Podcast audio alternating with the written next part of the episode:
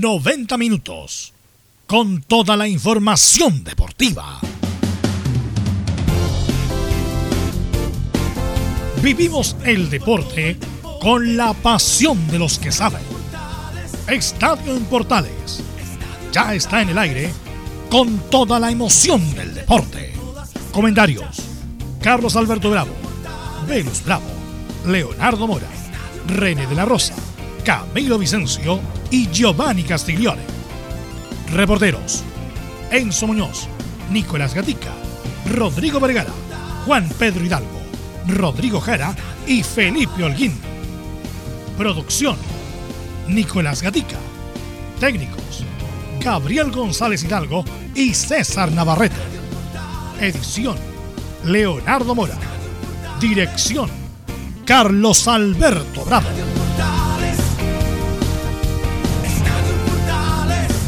Estadio en Portales es una presentación de Ahumada Comercial y Compañía Limitada.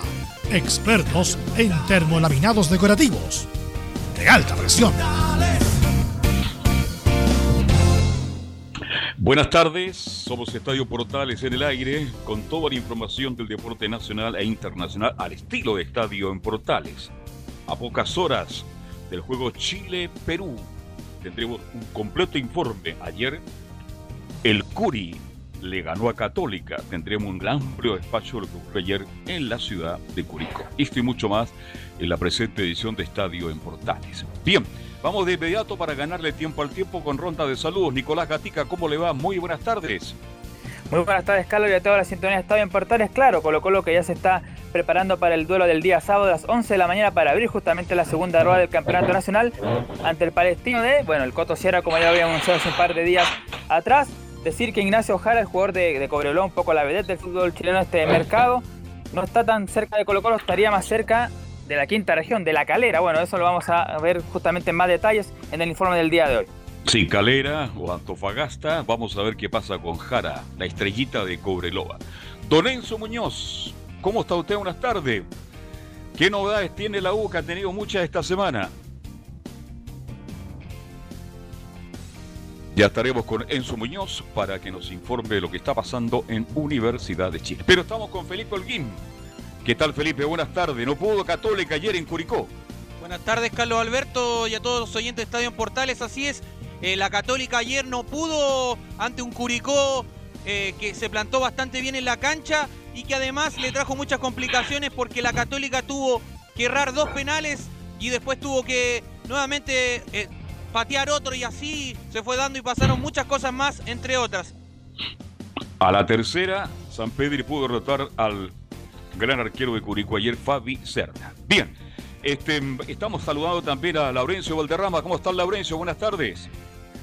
Hola, ¿qué tal, don Carlos Alberto? Muy, muy buenas tardes para usted y para todos quienes escuchan Estadio en Portales. En este minuto sigue hablando en conferencia de prensa el técnico Reinaldo Rueda, que ya dejó un título. Esta clasificatoria es una maratón, no es una carrera de velocidad. Ello ante, el, ante la presión por su posible salida, si es que no logra los seis puntos ante Perú y Venezuela. Y también como novedad están, por lo menos la, la, la buena de que Eric Pucar llegó a nuestro país, pero también la preocupación por Alexis Sánchez, quien se realizó exámenes médicos esta mañana. Este más en Estadio en Portales. ¿Qué tal? Vamos de inmediato con Leonardo Isaac Mora. ¿Cómo te va, Leonardo?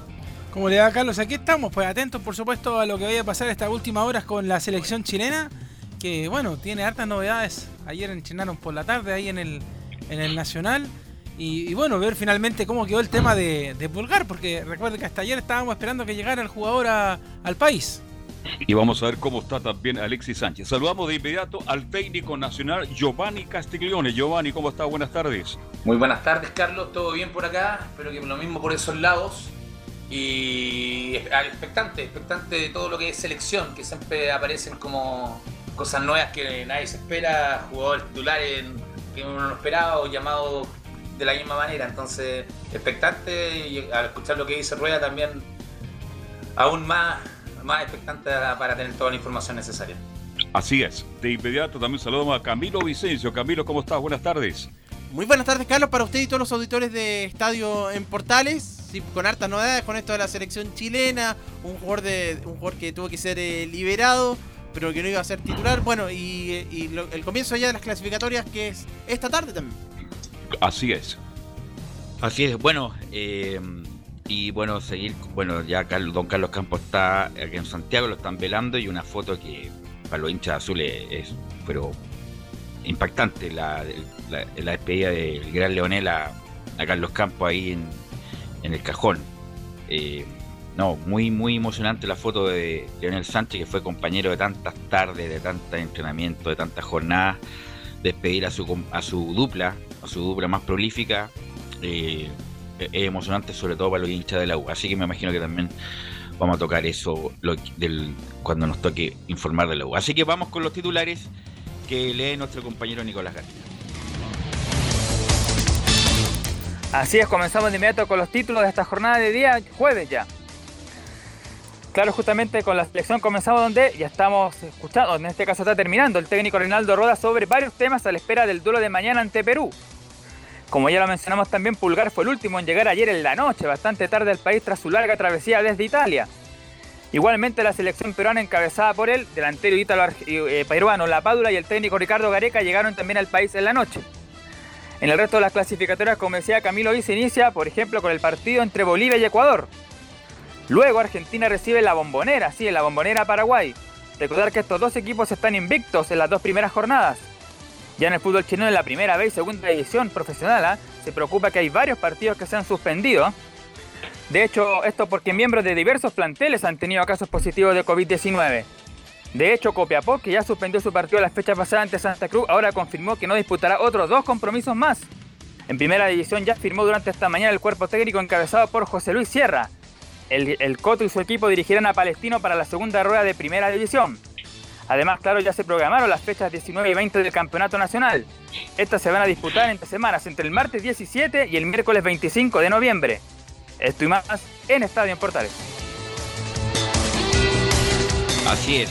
Bueno, obviamente que la, eh, como decía bien Camilo, empieza hoy la eliminatoria, juega Argentina, Paraguay la bombonera y juega Bolivia, Ecuador en la altura de La Paz. Así que vamos a ver dos partidos interesante a ver cómo se perfila esta eliminatoria que está muy complicada y que Chile también está premiado por los puntos. Si no llegará, insisto, ni siquiera cuatro puntos, Chile tiene que ganar los seis puntos que históricamente lo ha ganado acá a Perú. Siempre la gana, últimamente la ha ganado a Perú en Santiago y a Venezuela también de, de visita. Por lo tanto, cualquier otra cosa es, es no es bueno y ahí me imagino que van a y como además se indica también las crónicas de prensa, eh, algún movimiento va a haber en la selección chilena después de este mal inicio de la eliminatoria, prácticamente hipotecando la posibilidad de ir al Mundial, Giovanni. Velus, eh, ¿me escucho bien, cierto? Sí. Muy bien. Perfecto, Velus, concuerdo con tus palabras y también me tiene intrigado el que diga en conferencia de prensa, lo, lo escuchamos al principio, que no es una maratón, es, es una maratón, no una carrera de alta velocidad. Yo creo que es todo al revés. Creo que la selección está un poco el tiempo y las fechas FIFA son tan intensas que es una carrera de alta velocidad en estos 10 días que se juntan. No es una maratón, no es un proceso. Acá Chile pierde un partido ahora de estos dos y creo que estamos prácticamente quedando fuera del Mundial y por lejos. por, eso no, no hay proceso, no comparto lo que dice Rueda. Yo, yo concuerdo contigo 100%. No es, no es proceso, no es probar. Ahora vamos a probar con otro equipo, otra alternativa. Que no entiendo, estoy la posibilidad de que juegue con línea de tres, siendo que justo ahora tiene los dos laterales, laterales de, la selección, independiente del rendimiento que tenga Bosellur en Chile en este momento, pero por la selección siempre ha rendido. Eh, las palabras de Rueda, no yo creo que Rueda se quiere ir, espero ah, pero, equivocarme. Eh, estamos hablando de las palabras de Rueda, mejor escuchémosla porque Laurencio me imagino que ya debe tener el informe de la selección chilena. Laurencio Valderrama. Sí, eh, ¿qué tal muchachos? Muy, pero muy buenas tardes. Justamente Reinaldo Rueda sigue hablando con los medios en este minuto. Eh, ya lógicamente en las próximas ediciones vamos eh, a tener el detalle ampliado, pero bueno, ya hemos recabado lo que son las primeras declaraciones de Reinaldo Rueda y bueno, justamente uno de, los principales títulos que dejó esta primera parte de la, de la conferencia de prensa, que esto es una maratón y no una carrera de, digamos, de, de, atletismo. Y en este caso es básicamente por lo que han publicado la tercera y el Mercurio, y lo citamos porque lógicamente eh, eh, hablan de que posiblemente Reinaldo Rueda saldría de su cargo si es que no logra eh, sumar los seis puntos en esta pasada. Lógicamente, eh, Reinaldo Rueda siempre a la defensiva, cuando le hacen este tipo de preguntas, se siente mucho más cómodo con preguntas un poco más futbolizadas o, que estén referidas al juego dentro de la cancha, pero en ese sentido, eh, Reinaldo Rueda estuvo a la defensiva, pero siempre con, mucha calma, con mucha tranquilidad, y de hecho, no, sé si que podemos ya escuchar la primera declaración que habla de que justamente que le, que le preguntan por esta posibilidad de que se pueda ir de, de la selección chilena si no gana los seis puntos ante Perú y Venezuela. Cada partido son puntos vitales, pero hicimos dos muy buenos juegos ante Uruguay y Colombia. Cada partido, como lo hablábamos ayer con los jugadores, eh, son puntos vitales que al final suman.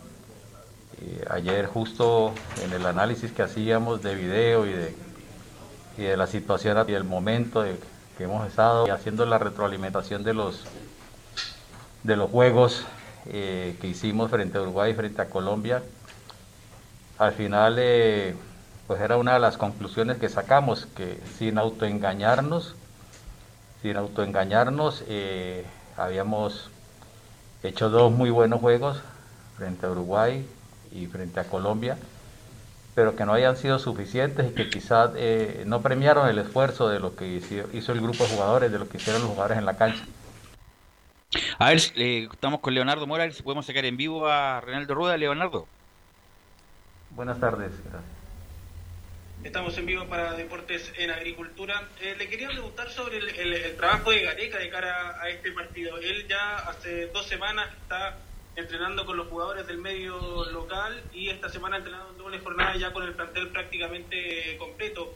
A diferencia del trabajo de, la selección nacional, que recién el lunes pudo empezar a, juntar a, su gente y recién ayer pudo tener su primer entrenamiento con, plantel completo, con, la llegada de, Eric eh, Pulgar. ¿Siente que puede estar sacando una ventaja por ahí la selección peruana? Bueno, Pulgar ni siquiera ha entrenado con nosotros. Pulgar apenas entrena hoy, si Dios quiere. Sí, somos, estamos viviendo momentos diferentes. Estamos viviendo momentos diferentes. Inclusive Perú creo que se adelantó. Perú se adelantó eh, a todo este tema de lo que se proyectó en Comebol, a lo de la pandemia, porque inclusive Perú, con mucha propiedad, llegó a proponer que se jugara la clasificatoria nacional, eh, eh, suramericana, perdón, solamente con jugadores de Liga Nacional. O sea que ya el trabajo venía adelantado mucho antes de empezar la clasificatoria, con una gran convicción por la continuidad del trabajo, por todo lo que se vive, como lo vivieron ustedes aquí en Chile cuando se clasificó al Mundial del 2010, con ese furor, con ese fervor, con esa alegría. Y, eso es lo que está viviendo el pueblo peruano y la afición peruana. Y ustedes saben que nosotros eh, en Fiestas Patrias, 18, 19, 17, 18, 19 de septiembre trabajamos. En el microciclo pasado hubo 10 jugadores Ahora trabajamos, eh, si no me falla la memoria, después de las fiestas patrias hicimos otro microciclo también. Hicimos otro microciclo acá, a ver, si me falla la memoria. Eh, ¿Dónde está? 17 no. En octubre ahora hicimos otro microciclo y de, de las fiestas patrias de septiembre hay 10, hubo 10 jugadores en la en la, en la convocatoria pasada. Y de esta, de esta que hicimos ahora en octubre, aprovechando el plebiscito, eh, las elecciones y que no hubo jornada de, Liga Nacional, trabajamos jueves, viernes y sábado también eh, con los jugadores de la Liga Nacional y de la cual en este momento hay nueve jugadores de la Liga Nacional en una convocatoria de 23, 24 jugadores. Eh, a veces los clubes son más solidarios en algunas culturas futbolísticas, en otras asociaciones, a veces no, a veces las programaciones, por ejemplo, este fin de semana pasado, acá no se programó, no se programó jornada de Liga Nacional. Y bueno, creo que cada, cada uno cargamos con, con, una, con una situación diferente.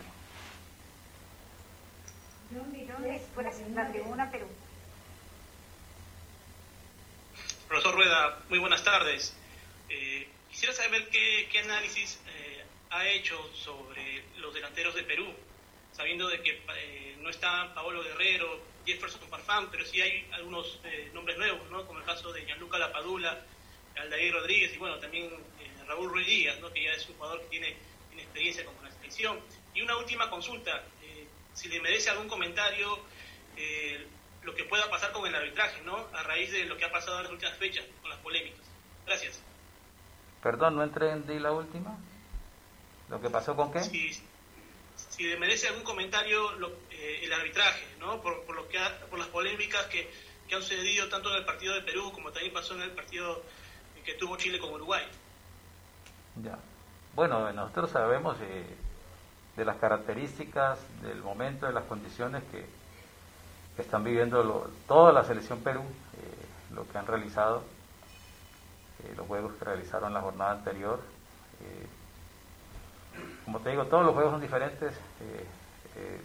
el, juego de visita en calidad contra Paraguay, los nombres que actuaron, el nuevo, el nuevo jugador repatriado que va a tener Perú, que tiene esa, esa, esa bondad de, de sumar este jugador con esas características. Y lo del arbitraje es para ustedes. Yo creo que ustedes son los que tienen que quizás hacer esa, ese tipo de análisis. Última pregunta, Acevedo. Hola, profesor Reinaldo, ¿cómo está? Eh, muy buenas tardes, un gusto saludarlo. Buenas Le quería tardes. hacer dos preguntas. La primera, ¿dónde imagina o, o qué rol le va a dar Arturo Vidal en este partido? Suponemos que eh, la selección peruana puede hacer daños, bueno, tiene jugadores de buen pie en el medio, pero también por la banda. ¿Qué rol le va a asignar Arturo Vidal y también a Jambo Seyur? Porque no es el mismo, obviamente, Jambo Seyur que puede llegar, que puede correr por el paso de los años. ¿Qué le dice usted a Jambo Seyur? Y la otra es, ¿qué pasa con, con Sebastián Soto? Nosotros tenemos entendido que era un delantero que usted quería, lo, lo dijo el propio delantero que usted lo llamaba, que conversaban. ¿Lo da por perdido tras esta nómina a la selección de Estados Unidos? Entiendo que es un amistoso. De todas maneras podría jugar por Chile. Mm, buenas tardes. Eh, hemos estado conversando ayer justo en la práctica. eh, tuvimos una pausa entre un bloque de trabajo y otro eh, de lo que son las, las tareas desde el punto de vista táctico, las funciones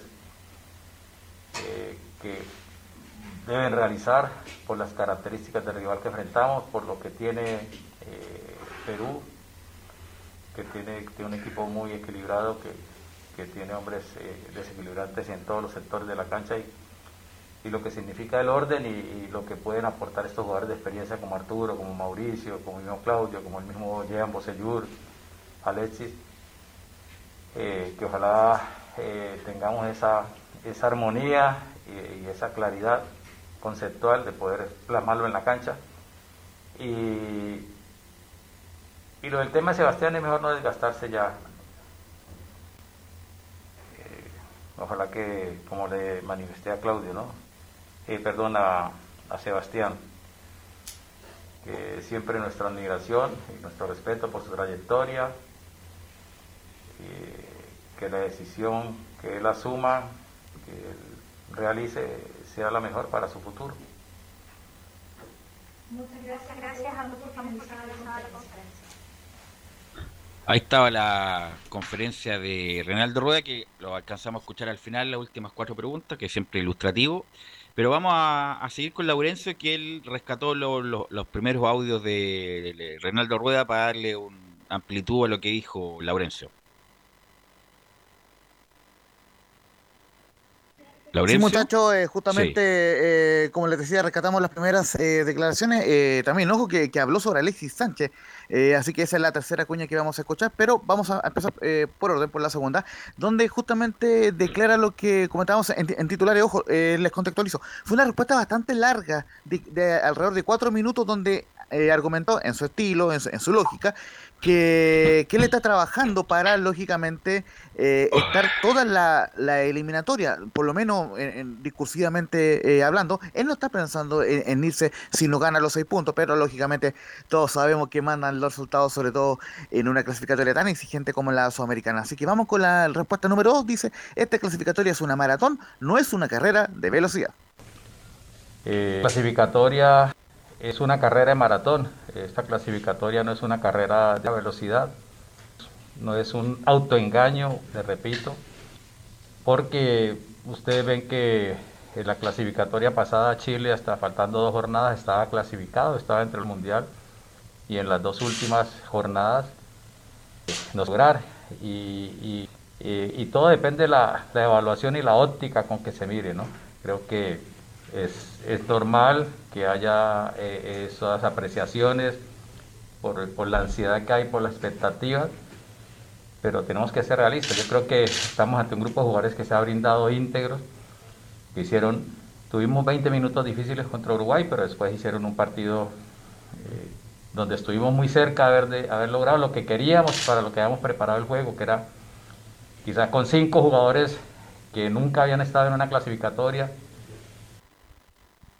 Bueno, ahí estoy totalmente en, desacuerdo con lo que dice Rueda, muchachos, y aquí le, abro el- la, respuesta al panel, porque de no mediar, Ascar Gorta estuvo mucho tiempo, todo el inicio de la eliminatoria, va a Venezuela, juega horrible y empata, fue una frente, incluso ese empate, ese empate al final de Javier Marga.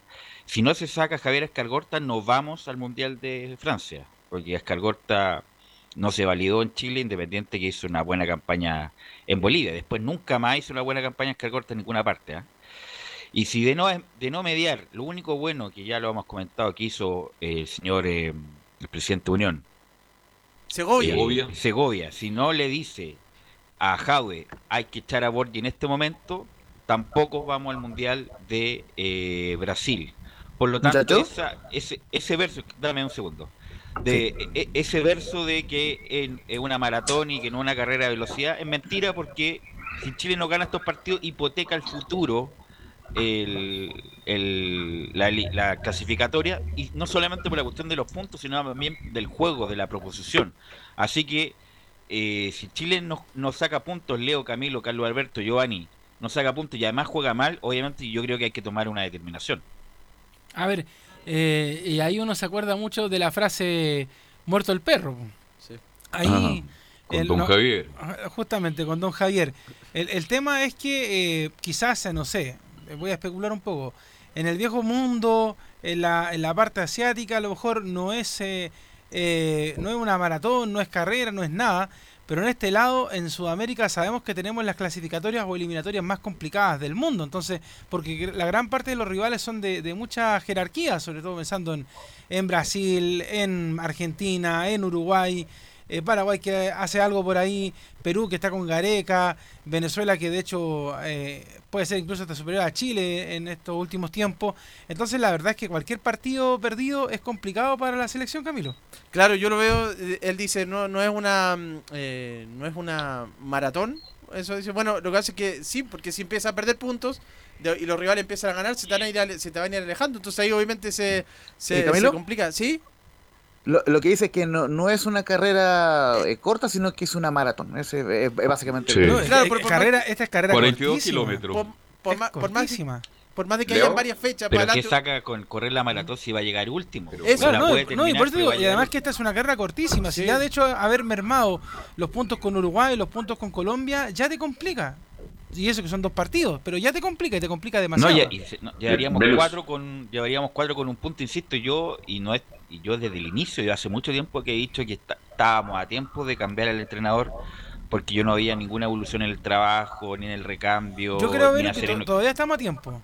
ni en hacer un equipo competitivo, pero yo lo dije hace rato que deberíamos haber hecho el cambio con Rueda, porque Rueda no es, eh, ha hecho nóminas que se la entiende solamente él, eh, es terco, es muy terco Rueda con algunas cosas, algunas cosas inexplicables, no sé si tenemos la cuña de Bocellur, se habla de por qué vuelve Bocellur, por qué no nomina a jugadores de la Católica, eh, por qué excluye a ciertos jugadores, por qué nomina a otros, bueno, la verdad es muy difuso todo, por lo tanto, eh, si no hay resultado, porque esto es de resultado, incluso hasta jugando mal da lo mismo, si la eliminatoria es para clasificar.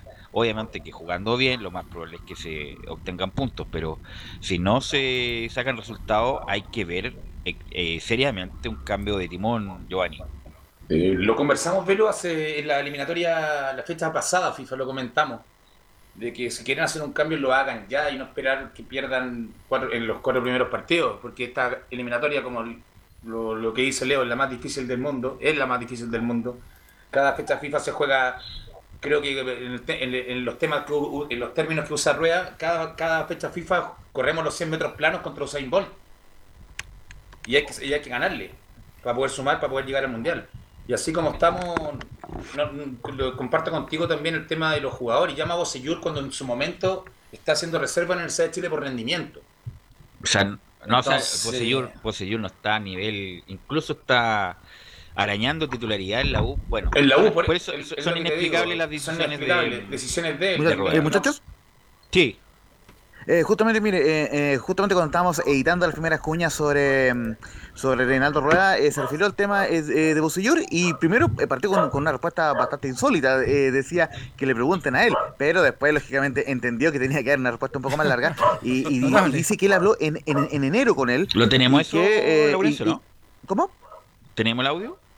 Eh, no, pero No. Lo, lo, lo, lo que te estoy comentando un poco eh, y lo que le comento a, a los eh, auditores es básicamente de, de que, de que él lo nomina, entre otras cosas, porque él confía en su trayectoria, él, él- él lo dijo en varias entrevistas más, de, de que él tiene un alto estima sobre Bosellur, pero además de que Alfonso Parot era un jugador que estaba lesionado, que era uno de los jugadores con los cuales contaba y que lo hizo jugar en varios partidos amistosos. Entonces, ante esa falta de la de, de lateral izquierdo, obviamente eh, eh, eh, se, se decanta por eh, Bosellur, que recordemos no juega desde la Copa eh, América 2019. Eh, no sé si les parece, muchachos, que vayamos con una eh, tercera eh, eh, declaración, sí, como bien me marca aquí nuestro gran editor Le- Leonardo Mora, nuestra declaración de, de Reinaldo Rueda, ojo que se playa un poco más, y, y aquí que quiero que escuchen bien, más que, o sea, no solamente lo que dice, sino el tono en que lo dice, porque está muy molesto con el Inter, porque Alexis Sánchez está en duda para mañana, yo, yo creo que va a jugar, pero está en duda porque obviamente tiene unas molestias físicas que arrastra desde el partido con el, de- de- desde los partidos con Inter y es más, eh, él, él hace una particular eh, acusación al Inter eh, de Milán y aquí se nota un poco que está con toda la presión de no ganar ante Perú. Eh, vamos con la tercera de Reinaldo Rueda, dice, eh, bueno, es más que nada la explicación del caso de Alexis Sánchez y la fuerte crítica al cuerpo médico del Inter de Milán. Yo creo que estos jugadores de Chile lo han demostrado históricamente, ¿no? Estos jugadores de Chile por su selección se hacen matar, por su selección se, se la juegan. Y creo que por todos los antecedentes que he revisado yo y lo que me cuentan los, la gente, el cuerpo técnico que ha estado acá en otros procesos, con el profesor Zapaoli, con el profesor Pizzi y todo eso, de situaciones que han vivido los jugadores, de estar en condiciones extremas de, de salud, de incapacidad, y aún así se la han jugado por su selección. Yo creo que en ese sentido, con todo el respeto que se merecen las instituciones europeas, con todo el respeto que se merecen mis colegas europeos, ojalá nos los cuidaran mejor que nosotros, ojalá, así como nosotros los respetamos a ellos, ellos nos respetaran a nosotros y respetaran a nuestros cuerpos médicos. Porque si de algo puedo en este momento sentirme respaldado y orgulloso es el profesionalismo de este cuerpo médico, esta selección chilena, que tiene, tiene un nivel altísimo. Y el amor y el cariño, la dedicación y el cuido y todo lo que le brindan al jugador chileno cuando llega a la selección. Ojalá nos hubieran hecho caso cuando llegó Alexis y lo hubieran evaluado y no lo hubieran hecho jugar 45 minutos primero y después 90 minutos después y lo hubieran evaluado y lo hubieran cuidado como lo cuidamos nosotros. Nos tenemos que respetar bidireccionalmente. Muchachos. Alexis Sánchez se lesionó en Chile jugando de Colombia, de aquí. después, a- en la recuperación. Claro, aquí sí, perfecto, pero de aquí parte el problema. Y Pero- el Inter está pagando una cantidad de plata Sí, impresionante. eh, Gan- Carlos mucha plata, mucho dinero y también le están exigiendo a Alexis Sánchez, que ya la Carlos. crítica en Italia es bastante fuerte contra él. Entonces, tenemos que buscar un punto de equilibrio, pues, Giovanni Castillo. Eh, concuerdo, concuerdo 100% con tus palabras. El Inter es el que le paga el sueldo a Alexis, que lo contrató para jugar todo el año. Y no creo que el Inter quiera sacrificar a Alexis ante una lesión. Ha sido mucha. Y, y es más, acá criticamos en Chile cada vez que juega el Inter de que, ah, que le dan pocos minutos. Y es por la rotación que hace, en este caso, el entrenador Conte. Conte hace vari- a- lo- a- va rotando el equipo se- y no nos damos cuenta. No es que no quiera juntar a todos, es porque no están todos disponibles en el momento para poder estar los 90 minutos. Si Conte quiere ganar. Pero tampoco va a decir, viene la eliminatoria, voy a dejar a Alexis fuera para que juegue por Chile, ¿no? No sé. Está claro. Ahora, este, si Chile saca cuatro puntos, Es ¿sigue malo. rueda? Es malo. Es malo. Si gana, si gana tres, ¿sigue rueda? Es malo. Es malo. ¿O se va si no saca ningún punto y a quién? Esa es la gran Necesitamos pregunta. los seis, Carlos. Los Sí, seis puntos, si no quedamos al fondo. Y yo creo que si no sacamos los seis puntos, ya estamos fuera del mundial. Creo Pero yo, porque la eliminatoria es muy dura. Lo que pasa es que la eliminatoria es el corolario de un trabajo. Lleva dos años rodar. Ya lo hemos dicho hasta el hartazgo. Tiene atenuantes por el estallido, por la pandemia, que no pudo jugar, toda la cuestión. Pero Todas lleva dos años, lleva, do- lleva dos años de trabajo para, como dicen los colombianos, coronar en eh, La clasificación. En la, cla- en la clasificatoria. El- y la- independiente que se hicieron, sobre todo con Uruguay, partidos competitivos, no así con Colombia, donde el segundo tiempo fue totalmente superado. Pero esto, insisto, es de resultado. Y si Chile no saca resultado, no va a ir al mundial y vamos a tener que esperar cuatro años más. Y las nóminas. Eh, de los- Velus, de que eh, Reinaldo Rueda se está escudando en todo el mundo, menos en su propia responsabilidad. Porque recién lo que alcanzamos a escuchar en vivo, incluso dijo algo con respecto a la fecha del fin de semana, donde la Católica, recordemos que se, se puso el día jugando con Palestino, dice, justo ahora no se hace, no se hace fecha, eh, no, los equipos no me están prestando los jugadores, quiso decir entre líneas también eh, a tiempo. Sí. Entonces, la verdad es que eh, uno escucha las palabras de Reinaldo Rueda. hace rato que está muy a la defensiva. De hecho, yo creo que mismo Laurencio se tiene que haber dado cuenta al escuchar la conferencia, eh, Sí. en que responde muy a la defensiva, pero no es capaz de hacer una autocrítica diciendo, mira, yo también soy parte de la responsabilidad de lo que puede ocurrir, porque de hecho, ciertamente, con, por ejemplo, el caso mismo Alexi, el equipo lo quiere ocupar, o sea, no, no, no va a esperar mucho. eh, si lo- eh, ellos consideraron que estaba bien de salud, podía jugar. Y lo que pasó después, ¿Leo? bueno, fue quizás un infortunio, pero no creo que el Inter haya sido tan irresponsable de poner a jugar a Alexis sabiendo de que se podía lesionar y peor, eh, y lo hizo. Entonces, yo siento que Reinaldo Rueda también, en cierto modo, se va excusando en las cosas que van pasando alrededor, pero en ningún momento Giovanni, Carlos Velos, Camilo, auditores extensos de Estadio Portales, lo he escuchado decir, ¿sabe qué? Nosotros hemos hecho las cosas como las carabinas San Ambrosio. En ningún momento. No. Y, y- y con- mala suerte, nómina. porque a lo mejor Alexis no va a estar y no está Rubio. Yo estoy preocupado porque no va a estar Rubio. Eso es lo que me tiene preocupado. No, pero Carlos. Carlos, eh, me está bromeando. No, en forma irónica, Ah, porque es- ah, sí, sí, la, por la- eso, la eh, nómina de rueda nos sorprende todos. Es que Siempre ese nos es el sorprende. tema. Pero está Ese- en la ese es un punto- Ese es un punto importante, Carlos. Cuando teníamos previo San Paoli, Bielsa, la nómina, cuando se cuestionaba, se cuestionaba con suerte un jugador, no, que no llamaron mejor de a este. Pero acá teníamos en cuestionamiento cinco, seis jugadores, los Nicolás Castro, dejando fuera a Vargas, que bueno, no, no ha tenido su mejor año, se puede decir, pero no comparemos en los momentos de muere, muere por la selección, tienen que estar los importantes ju- justo ahora, que yo creo que él se juega el puesto. Necesita los seis puntos, necesita tener lo mejor en cancha. Por algo llama Bocellur, entre comillas, porque no tiene otro. Ah, le Entonces, habrá, está- le habrá ayudado, le, mejor. Camila, le pregunta al panel, le habrá ayudado también a Rueda que hemos tenido cambio de, de presidente en el fútbol chileno relativamente seguido y eso también no llegó a tomar una determinación para sacar a Rueda en el momento oportuno. ¿Qué creen ustedes? ¿Mm? Eh, ¿Qué pensará el actual presidente del fútbol chileno? Yo, Carlos, pienso que de haber tomado medidas tendría que haberlas tomado las primeras dos fechas, donde sumamos un solo punto. Creo que mira, es muy poco para Chile. Seis puntos jugando siempre de local un partido. Ahí había que tomar medidas y lo conversamos en el panel, lo hablamos en vivo y dijimos que, bueno, van a esperar los otros dos, sí, pero los otros dos ya va a ser muy tarde si no ganamos los dos partidos. Porque nos gusta, ¿no? Es, dificilísima esta eliminatoria y necesitamos los seis puntos. Y sin los seis puntos de estas, de estas fechas FIFA, creo que estamos condenados a, a, irnos- a quedarnos fuera del mundial.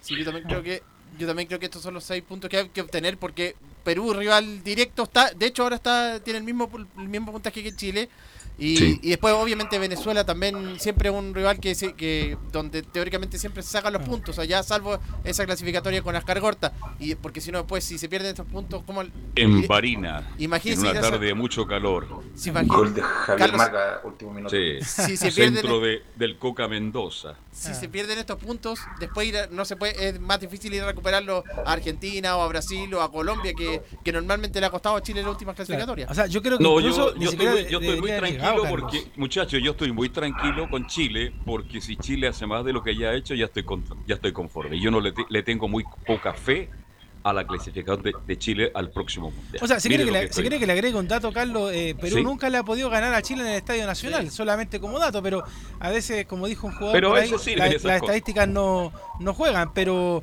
ahora, si usted me pregunta derechamente, yo creo que ni siquiera debió haber llegado a las clasificatorias Reinaldo Rueda si tuvo tanto tiempo, no fue un año, no fueron meses, fue mucho más tiempo el que tuvo para trabajar y al final no ha hecho absolutamente nada.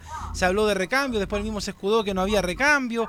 O sea, yo le insisto, excusa tras excusa en partidos amistosos, cosas increíbles que vimos con Reinaldo Rueda y aún así todavía, con nueva dirigencia en la NFP, todavía le siguen aguantando.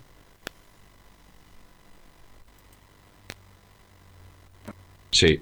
Que lo está analizando hoy día, a un día del partido. O sea, hizo una nómina donde, lo vuelvo a repetir, que lo dije al principio, donde llama a Isla, llama a Osellor, a Osellor lo vuelve a sacar de, del baúl de los recuerdos para traerlo a cancha y cambia el esquema de tres. O sea, no entiendo, no entiendo nada.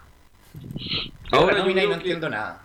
Yo creo, le pregunto al panel, este, es- es- bueno, hemos tenido una pandemia, la crisis social, todos los problemas que tenemos, que muchas otras actividades importantes pasan a segundo plano, pero el, el caso de la selección chilena, ese fervor que había antes cuando jugaba Chile, se dan cuenta que ha cambiado hasta el ánimo, porque parece que la gente se da cuenta que de verdad no tenemos una selección para poder clasificar, para competir con dignidad como lo hicimos en las anteriores. Es la sensación que yo tengo. Yo creo que sí, Carlos, que tenemos selección para poder pelearla, pero el, el director del barco, del buque, creo que no había indicado. Y lo demostró previo a la eliminatoria. Eso es lo que, lo que da rabia, lo que lo conversamos.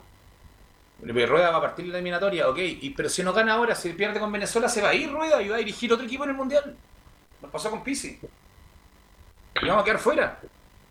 Porque una maratón que es un proceso de ida y vuelta a largo plazo, esto no es un torneo de ida y vuelta de 18 equipos, esto es un torneo muere y muere con los mejores jugadores del mundo. Están todos jugando en Europa, en los mejores equipos. Vamos a ver qué pasa entonces con el señor Rueda. Si a lo mejor, ten- mejor el próximo martes por la noche o el miércoles en la mañana nos sigue Rueda ¿ah? con todo lo que está ocurriendo con el fútbol chileno. Y, y Carlos, y lo mismo, si gana los seis puntos va a seguir rueda. Y cada vez que hay eliminatoria Sí. vamos a estar de nuevo lo mismo. La, ¿Qué nómina va a ser? ¿Qué esquema va a parar? ¿Qué- ¿A quién le va a ligar ahora? Y con lo que decía Rueda de que el campeonato se suspendió acá, lo que pasa es que en Colombia no se suspende aunque el equipo tenga Libertadores. Eso es lo que Sí. pasa, es distinto. Ayer el, el Atlético Nacional tocaba jugar el mismo día Libertadores de local y de visita en el torneo nacional con el equipo B en otra, pongamos, no sé, en, contra Junior. Porque es así el torneo colombiano. Pero que no venga a querer cambiar las bases de nosotros tampoco. Si No, y además la- que, la selección y no lo está haciendo de la mejor manera. Tienen que haberle dicho cuando llegó a Chile cómo eran las reglas del juego acá. po. Y si no, Sí, ya lleva, y si no, ya lleva mucho tiempo ya también para que venga a reclamar el tema de, de cómo son las reglas del juego. Así es. ¿Algo más, Laurencio? No. Sí, muchachos, eh, eh, eh, vamos con una de Ricardo eh, Gareca, el técnico peruano, o sea, el técnico argentino que dirige la selección peruana, que eh, recordemos que habló en conferencia de prensa antes de viajar para Chile, ya, ya están instalados en la capital, llegaron eh, anoche casi a la misma hora que Iris Pulgar, eh, esto se nos, se nos había olvidado mencionarlo, llegó Iris Pulgar poquito antes de la medianoche eh, y la selección peruana llegó poquito antes de las 11 de la noche a nuestro país para preparar mejor el partido en, pa- en palabras propias de Ricardo el Tigre eh, Gareca. Vamos con una sola de el Tigre Gareca. Tenemos un gran respeto por Chile y por su, y por su cuerpo técnico. Rueda tiene mucha experiencia. Chile tenemos un gran respeto por no solamente lo que han conseguido durante todos estos años, los procesos, sino son jugadores que le han dado mucha satisfacción al país. O sea que, y bueno, ahora han regresado, son muchachos que regresan, que tienen mucha experiencia. Entonces, tenemos un alto concepto de, Chile como, como selección, como equipo, su cuerpo técnico, ahora los cuerpos técnicos que ha tenido, su cuerpo técnico de ahora es un cuerpo técnico, Reinaldo Rueda es un, hombre de, de mucha experiencia, o sea, de, otra, de trabajos de otros procesos de selección. Entonces, eh, no, no, sabemos que vamos a enfrentar una, una- una selección eh, difícil, ¿no? Por supuesto, y que de las mejores. ¿Se puso el cassette de nuevo re- eh, también? Sí. Gareca? Sí. Muchachos. Sí, sí, sí. Se lo sabe de memoria. ¿ah? Sí, Está, está clarito, Gareca. Bien. Bueno, en Perú la- Eh, es la misma presión que hay en Chile cuando juega Perú. ¿no? No, no viene Vizcarra, ¿no? No. Y de hecho andan Oiga, buscando, dice que eh, vienen a buscar eh, a Julio. ¿eh? Sí. Justamente, justamente se refirió al tema, ojo, eh, y, de hecho está la, está la declaración, o sea, o sea, miento, no, no, no, no, no está, pero eh, se, se la parafraseó muy breve, di- dice que ojalá haya paz y tranquilidad en Perú, porque no me gusta hablar de política. Eso fue lo que dijo el Tigre eh, Gareca sobre el caso del presidente, eh, bueno, que ya está saliendo Vizcarra. Sí, ya salió. Bueno, estaríamos atentos. Día empieza la, esta fecha. A las 5 juega Bolivia-Ecuador y a las 9 juega Argentina con Paraguay en la bombonera. Vamos a ir a la pausa. Eh, muchachos. Sí. Una última, eh, le- le- les tengo ambas formaciones, si les parece revisarlas muy Ah, brevemente. Vamos, Vamos, vamos, vamos. a ver, por, por la de Ya. Perú lentamente, a ver A ver, eh, partamos con la de Chile porque eh, si bien es cierto, eh, Perú jugará con un solo eh, de- delantero, Chile mantendría la, última línea con cuatro defensas. Claudio Bravo, inamovible en portería, Mauricio Isla, Paulo Díaz, la única duda en defensa, Guillermo Maripán o Sebastián Vegas. Yo me inclino por Maripán y Jan Bosellur como lateral izquierdo. En el medio campo, Claudio Baeza, Eric Pulgar y Arturo Vidal. Y en la delantera, Fabián Orellana, Felipe Mora y Alexis Sánchez. Mientras que en Perú eh, está la formación prácticamente confirmada con Gallés en portería, Luis Advíncula, Araujo, Abraham y Trauco en la defensa, eh, Tapia con Yotun en el doble 5, en, los tres volantes ofensivos eh, Carrillo, Cueva y Flores, y en la delantera confirmado Raúl Ruiz Díaz y a la banca va la, eh, Lapadura, el italiano nacionalizado peruano. Ok. eh, bueno, vamos a tener chance mañana de ampliar la. Y de confirmar y- no, la y todo. formación y, comentarla. Bueno, ojalá- sea como, como se dice, ojalá sea lo que Dios quiera, la verdad. Pues yo no tengo ninguna expectativa con Rueda hace tiempo, pero si gana, perfecto, vamos a estar todos contentos. Nos vamos todos a la Plaza Italia. Pero, eh, pero bueno, yo creo que había que hacer un cambio antes, justamente por lo que ha dado estos dos años. Vamos a ir a la pausa. que- Sí, Sí, no, la última, pero ¿te acuerdas que para el partido con Uruguay también llegábamos con poca expectativa? Igual nos sorprendió, a pesar de que se terminó perdiendo, ojalá que... Mira, había poca expectativa, había Sí. más expectativa con Colombia y se terminó con un sabor amargo, sobre todo el rendimiento del segundo, segundo tiempo, tiempo donde fue Chile fue totalmente sobrepasado por Colombia. Bueno, vamos a ir a la pausa y vamos a volver con Católica y con todo lo que pasó ayer. Radio Portales le indica la hora. 14 horas, 13 minutos. Comercial IAC Compañía Limitada. La mejor calidad mundial en laminados decorativos. Comercial IAC Compañía Limitada es Vertec en Chile. San Ignacio 1010, Santa Rosa 1779, Avenida Mata 446 y Portugal 501. Comercial IAC Compañía Limitada es Vertec en Chile.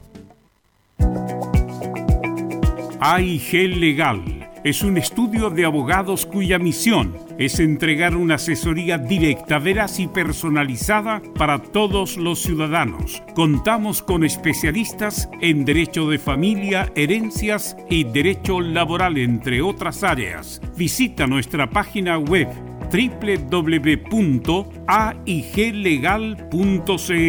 o comunícate con nosotros y agenda una reunión sin costo al número más 569 73 04 67 92 AIG Legal.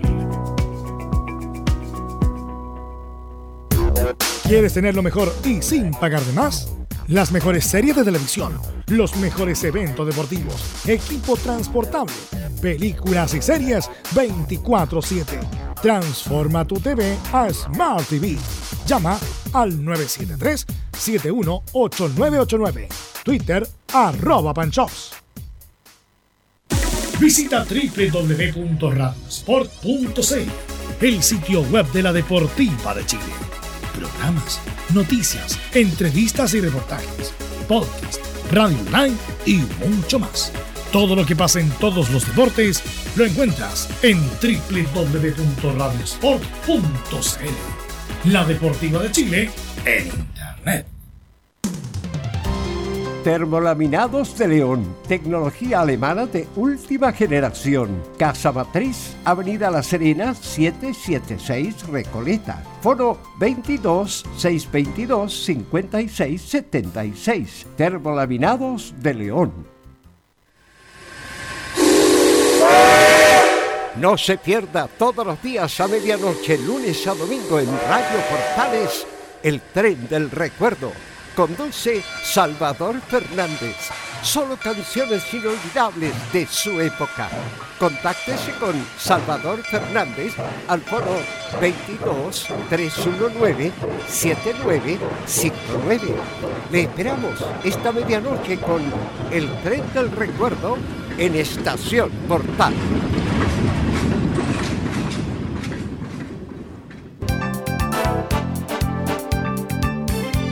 Radio Portales, en tu corazón, la primera de Chile.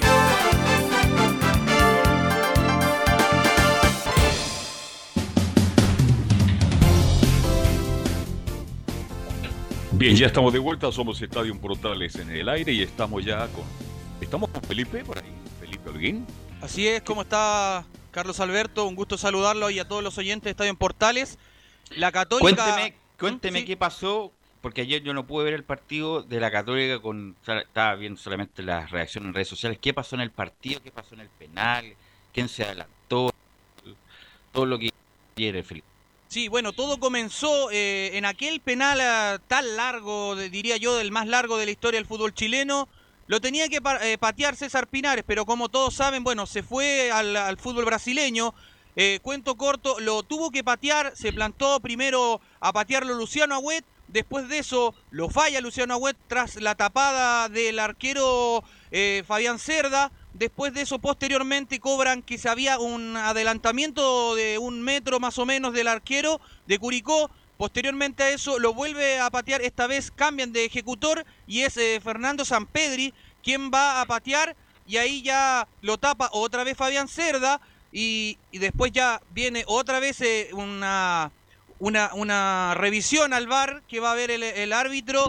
eh, y en definitiva eh, ejecuta nuevamente San Pedri para la tercera vez ya patear el penal y convertir en gol a que le favorezca a la Católica. En este caso lo, lo perdía 2 a 1 ya eh, la Católica y después posteriormente a eso ya pasaron muchas cosas porque se cobró un penal bastante dudoso, un poquito más ya terminando el partido, cuando la Católica ya se ponía 3 a 2 y era un partido bastante friccionado, pero eh, Ariel Holland también se molestó por una pregunta que le hicimos, sobre todo eh, en conferencia de prensa Velus. Felipe, eh, yo vi el partido. Curicó inmensamente superior a Católica. Le ganó en todos los extremos de la cancha. Fue un equipo protagonista que convirtió a Dituro en gran figura. Y en cuanto a los penales, obvio que se adelantó el Fabi Cerda. Un metro y un metro. es- Y el reglamento dice claramente que tiene que mantener No, no, pero la tiene que tener, si tiene la, un pie en la línea, no está adelantado. No. Yo no vi la imagen. la No, no, no, no, tenía ningún pie en la línea. Ahí cometió el error Ya. Fabián Cerda. Un Entonces metro fue adelantado bien, por lo menos un metro, eh, Mm. Castiglioni, por lo menos un Bueno, metro. y- yo lo vi, y el pie está fuera de la línea y, Sí. y, y- y se ganó la amarilla incluso con el segundo. Correcto. Inmediatamente amarilla. una como especie de recuerdo de un penal que tira Mariano Puyol en el Monumental y cómo se adelantaba Marcelo Ramírez, prácticamente lo achicaba en la misma pelota. Era, era, Llegaba a la media luna la Marcelo mano. Ramírez. era grosero como con la mano. era grosero como se adelantaba el Rambo Ramírez en esa época y nadie cobraba nada. Eh, Marcelo Ramírez y ahora bueno, justamente las reglas están como más eh, más firmes y bueno, cobró el- la repetición del penal Felipe.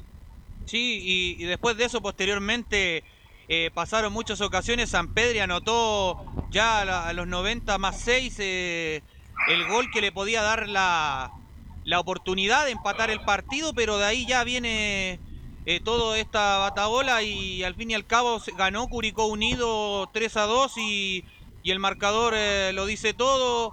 Fue superior, como dice Carlos Alberto, Curicó Unido y, y también... eh, hablamos con Ariel Holland en conferencia de prensa donde yo les comentaba que se había molestado bastante. Eh, vamos a escuchar a continuación lo que dice Ariel Holland donde habla sobre el, el referee, en este caso sobre el árbitro, donde menciona, creo en la buena fe de los árbitros. Mira, yo creo en la, en la buena fe de los árbitros, si no me dedicaría a otra cosa. Pero el penal no fue penal. ¿Qué va a ser? A ver, el partido de ayer fue bastante. Eh, Mañana está René de la Rosa, ¿no? eh, Mañana le vamos a sí, preguntar. ojalá Para que- mí fue. y, y ojalá que comente, Carlos, porque insisto, toda la situación eh, es bastante raro. O sea, eh, esto yo me quedan muchas dudas de lo que pasó con el penal que con el que comenzó el partido, porque de hecho yo creo que se transformó en un show.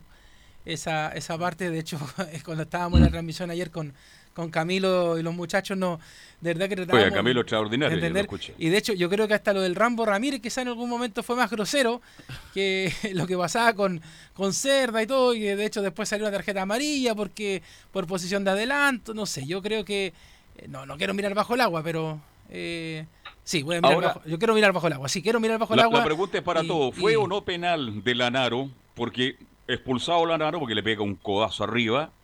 Y, y expulsado el jugador penal y expulsado. Va Gamboa, mira el monitor, un par de minutos, vuelve, dice no.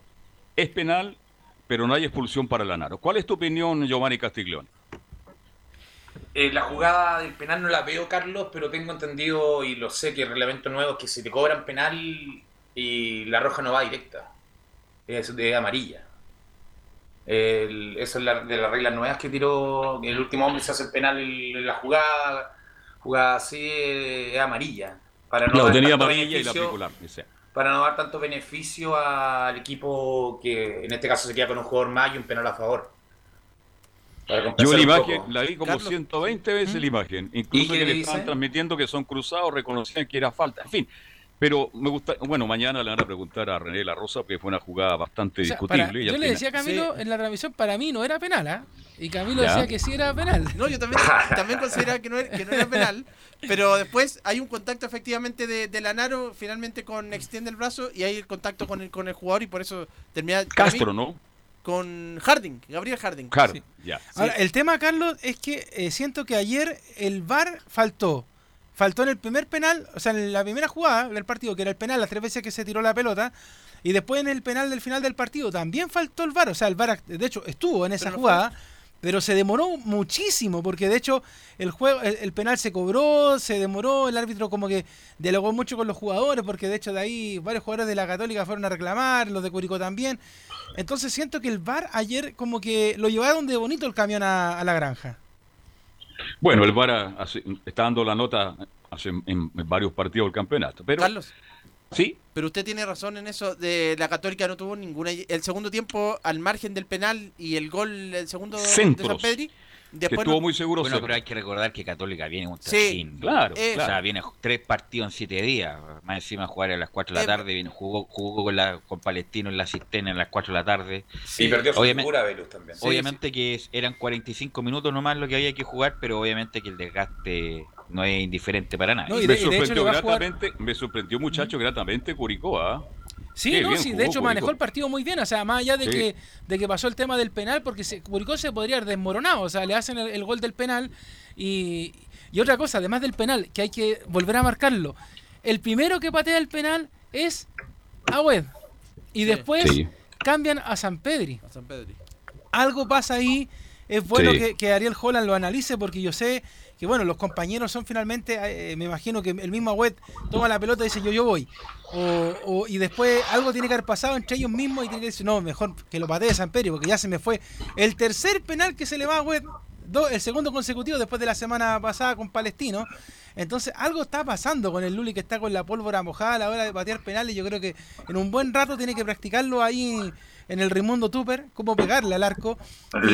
Y, y con eso, como decía Carlos Alberto Giovanni, para terminar, eh, Curicó se podría haber venido abajo porque podría haber dicho, mira, la Católica se me viene encima, una tromba, ganó el fin de semana, me empata el partido y me lo da vuelta. Pero no, Curicó mantuvo la calma, supo manejar los pasajes del partido y a pesar de eso incluso marcó una, una cifra más. Entonces, de hecho, por eso también la Católica, ahí yo creo que la derrota de la Católica no es que le quiera restar... eh, el, el mérito a, a la gente de Curicó, pero lo de la Católica simplemente pasó, muchachos, yo creo que por un desgaste, porque la Católica viene a la segunda rueda, como lo iba a decir hace un rato, sin haber descansado ninguna semana, o sea, tuvo que jugar los partidos pendientes, tuvo que prepararse para este, ahora ya tiene que estar haciendo el trabajo para prepararse para el fin de semana, para el domingo, entonces la Católica yo creo que es el equipo que si llega a salir campeón, que yo creo que para allá va la cosa, va, va a tener todos los méritos del mundo, porque en ningún momento le dieron ninguna chance, más allá de que Rueda pataleó, la Católica le pasó jugador en la selección, más allá de que Holland sufrió, la Católica respondió, eh, fue avanzando en partidos. De hecho, este es- el partido perdido de este periodo porque recordemos que había empatado y había ganado. Y, se- y salvo la Unión Española, que fue otro paréntesis en el torneo. Pero la verdad es que la, Católica viene muy bien. Y lo de Curicó, también como lo, lo decían ayer los muchachos de la transmisión, es notable porque de hecho en la tabla de posiciones Curicó pasa a la Universidad de Chile, que estaba en el quinto lugar, y toma Curicó el quinto lugar.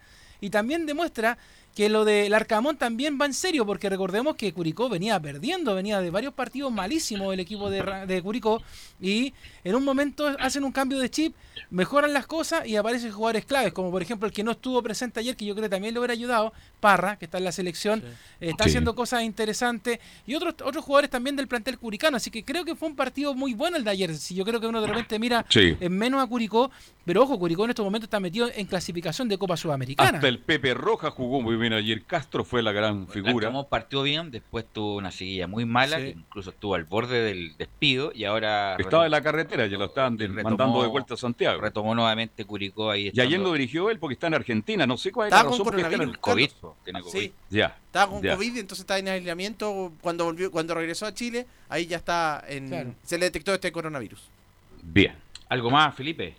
Sí, lo último, eh, que también se le preguntó a Ariel Holland en esta conferencia de prensa ayer tras la derrota ante Curicó Unido, se le preguntó sobre el refuerzo Ángelo Araos, que ha sonado harto en la Católica. Eh, vamos a escuchar lo que dice a continuación el técnico trasandino donde habla, jamás hablamos de ese nombre. Mira, yo en, e- en ese tema eh, lo- se ocupa Tati de todo el tema de incorporaciones y cuando tiene algo me viene y me lo consulta para ver si, si la decisión entre el directorio, Tati y yo podemos acordarla y jamás hablamos de ese nombre.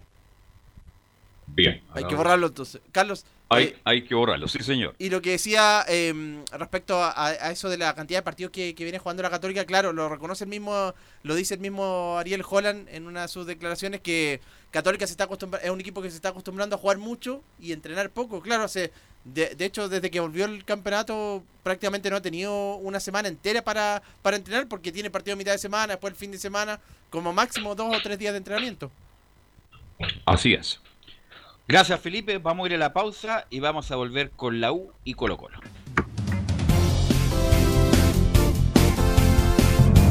Radio Portales le indica la hora. 14 horas 28 minutos. Termolaminados de León, tecnología alemana de última generación. Casa Matriz, Avenida La Serena, 776 Recoleta. Foro 22 622 56 76. Termolaminados de León. ¿Problemas de familia, herencias, laboral y otros? AIG Legal, estudios de abogados que entrega asesoría directa y personalizada para atender su situación personal. Especialistas en derecho de familia, herencias y derecho laboral, entre otras áreas. Comuníquese con nosotros y agende una reunión sin costo al más 569 7304 6792 o visite nuestra página web www.aiglegal.cl. ¿Quieres tener lo mejor y sin pagar de más? Las mejores series de televisión, los mejores eventos deportivos, equipo transportable, películas y series 24/7. Transforma tu TV a Smart TV. Llama al 973-718989. Twitter arroba panchops. Comercial IAC y Compañía Limitada. La mejor calidad mundial en laminados decorativos. Comercial IAC y Compañía Limitada es Vertec en Chile. San Ignacio 1010, Santa Rosa 1779, Avenida Mata 446 y Portugal 501. Comercial IAC y Compañía Limitada es Vertec en Chile. En Radio Portales, de lunes a viernes, de 15.30 a 17.30 horas, Salud Eterna. Un espacio de conversación y orientación en el mundo de la medicina natural. Consulte con nosotros al 226-139-705. 226-139-705. Pida además su moringa olífera ancestral original de la India. Salud Eterna, de lunes a viernes, de 15.30 a 17.30 horas, en Radio Portales, la primera de Chile en tu corazón. Los esperamos. 1180 en amplitud modulada.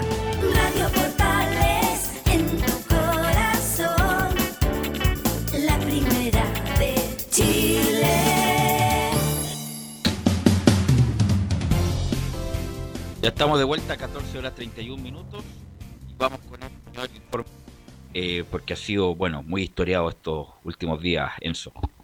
Sí, tal como tú lo señalas, Velus, la muerte de, de Carlos Campos, que recordemos fue ayer, eh, vivió, está viviendo en Universidad de Chile uno de, de los momentos más eh, raros y extraños, por así decirlo, porque también lo que está pasando también en el primer equipo. Y, y ya hay formas, o tratar de, homenajearlo a Carlos Campos es, es bastante complejo por la importancia que tiene el jugador. Eh, Carlos, Carlos Alberto lo decía ayer, un jugador que llegó a los 11 años a Universidad de Chile y a los 32 cuando le dijeron que, que no lo querían más en el club, eh, él termina retirándose, eh, es todo un emblema y un símbolo precisamente para, para el cuadro azul que ya está viendo las, las fórmulas para homenajear a este jugador. Una de ellas, esto es eh, especulativo, no hay certeza absoluta, es que el día domingo, día donde juega Universidad de Chile contra Santiago Wander, en vez de la camiseta azul que ocupa tradicionalmente Universidad de Chile, ocupar derechamente una camiseta negra en luto a Carlos Campos. Además, también se está señalando de que en el minuto 9, minuto 9 precisamente por la camiseta que usó Carlos Campos, detener el juego por un minuto y hacer un sentido aplauso, eh, homenaje, un minuto de silencio en, en ese sentido para recordar la memoria de Carlos Campos. Así es, bueno, eh, como indica Leo Mora por interno, los funerales de don Carlos Campos se realizarán mañana, viernes 13. Está el responso que se realizará a las 12 horas en la parroquia Santa Gemita en Avenida Sucia 3100. Ñoñoa, bueno, ayer se escucharon muchas declaraciones y bueno, y quisiera destacar, a pesar de que otra ra- es de otra radio, de un audio que escuché de Igor Ochoa eh, respecto a Carlos Campos. Bueno, Igor Ochoa es un genuino hincha de la U, a pesar de que ejerce labores periodísticas y de muy buena. Yo creo que debe ser el, el, me- el mejor de su generación y el mejor de, de, de- de- de muchas generaciones como comentarista y en un audio ahí muy emocionante además hablaba de eh, de cómo se formó Carlos Campos que llegó de 6 y que me después le pusieron de 9 justamente. Tú también lo mencionabas ayer Carlos Alberto respecto a que le trajeron muchos jugadores para poder eh, desbancarlo. Y el único que fue capaz de desbancarlo y ahí vino su retiro fue Pedaletti que fue un jugador extraordinario. Eh, y como lo indicaba yo al inicio del programa de hoy, viendo la imagen de Leonel ahí cerca del, del ataúd? cajón, del De la ataúd, urna. de la urna, eh, acercándose a Carlos Campos, fue no, emocionante, la verdad, emocionante. Sí, y dos, de hecho, hoy dos día- octogenarios, dos octogenarios, disculpa Leo, Sí. despidien- despidiéndose, una dupla de las más importantes de la historia del fútbol chileno, la verdad fue emocionante esa imagen que vimos por redes sociales. Hoy día habían como mil años reunidos ahí en Santa Gemita. Porque fueron jugadores, pero de. Bueno, Alberto Quintano estaba en la mañana, estaba don Sergio Navarro, estaba también eh, Carlos Humberto Caselli. Habían Vi a Manuel varios- Rodríguez también. Sí, Manuel Rodríguez. otro. que- Juan, que- Juan, Manuel sí, Rodríguez Vega. Don Juan.